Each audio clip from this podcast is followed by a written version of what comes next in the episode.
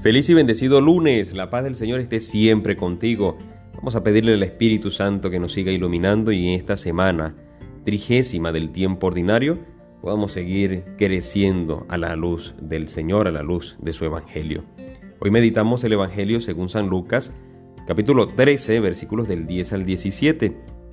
Pero vamos a, retomar esa primera lectura del día de hoy que nos viene de San Pablo a los Romanos, capítulo 8 el, centro que, podemos, o uno de los temas que podemos eh, meditar de esta primera lectura es que San Pablo deja bien claro a los romanos, estamos en deuda con quién, con el Espíritu Santo. Quien se deja llevar por el Espíritu Santo es hijo de Dios, deja claro San Pablo. Ahora, tú y yo somos hijos de Dios. Vamos a vivir según ese Espíritu Santo que llevamos. Somos templo del Espíritu Santo Vamos a vivir según el Espíritu Santo. Por eso encomendarnos a Él.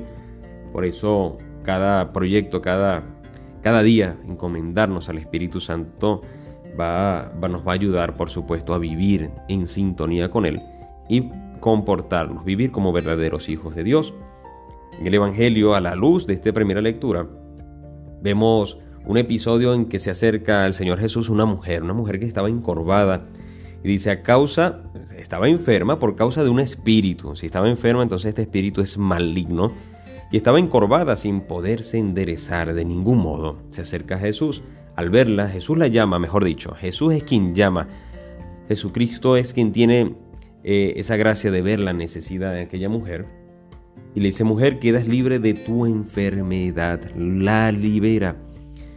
Pero se da que los que estaban en la sinagoga se, enfadaron, se indignaron y en ello dice, dice el Señor, bueno, ustedes son capaces, son capaces de desatar un burro o un buey a beber agua o a abrevar y no hacían nada por desatar o no hacen nada por desatar a esta mujer por causa de un espíritu que la tiene encorvada. O sea, les pone, ustedes prefieren desatar un burro porque en sábado no se trabajaba. Pero decían que si llevabas a beber a, tu animal no era trabajo, pero si desatabas a un ser humano, sí lo era. Por lo tanto, le dice hipócritas. Y es esta misma sociedad la que se comporta de esta manera, una sociedad de hipocresía total.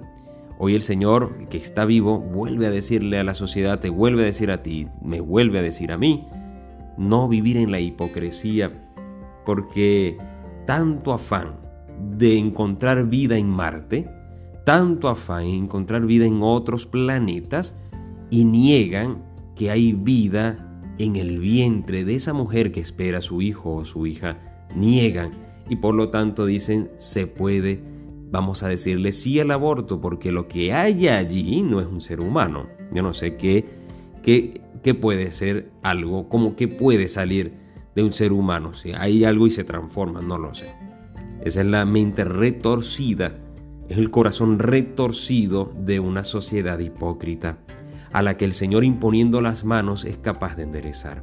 Hoy nos vamos, nos damos cuenta cómo ya los mismos papas, eh, obispos, como el caso de nuestro Papa San Juan Pablo II en el 94, decía lo siguiente, no podemos seguir adelante con la muerte como única base de la civilización. ¿ok?, podemos seguir adelante con estos, eh, con el aborto, con esta corrupción de políticos y demás ámbitos, con esta indiferencia a la necesidad del otro, con esta soberbia, este orgullo, estas envidias.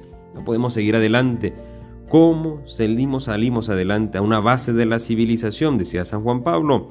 Debe ser con la cultura del amor que dé la bienvenida a la vida. Por eso, retomando el Evangelio, Jesús es el único capaz de enderezar nuestros corazones, es el único capaz de enderezar nuestros actos, nuestros pensamientos.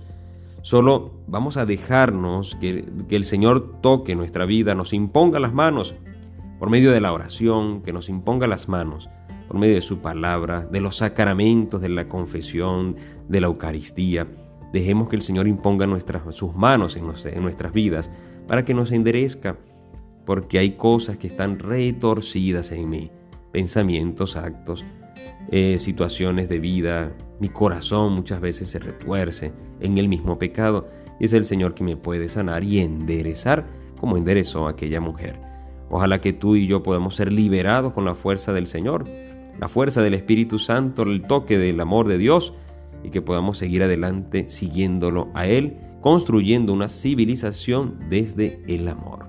Que Dios te bendiga y te guarde en el nombre del Padre, y del Hijo y del Espíritu Santo. Amén. Recuerda, órate en fe y escucha que el Señor ya te está hablando.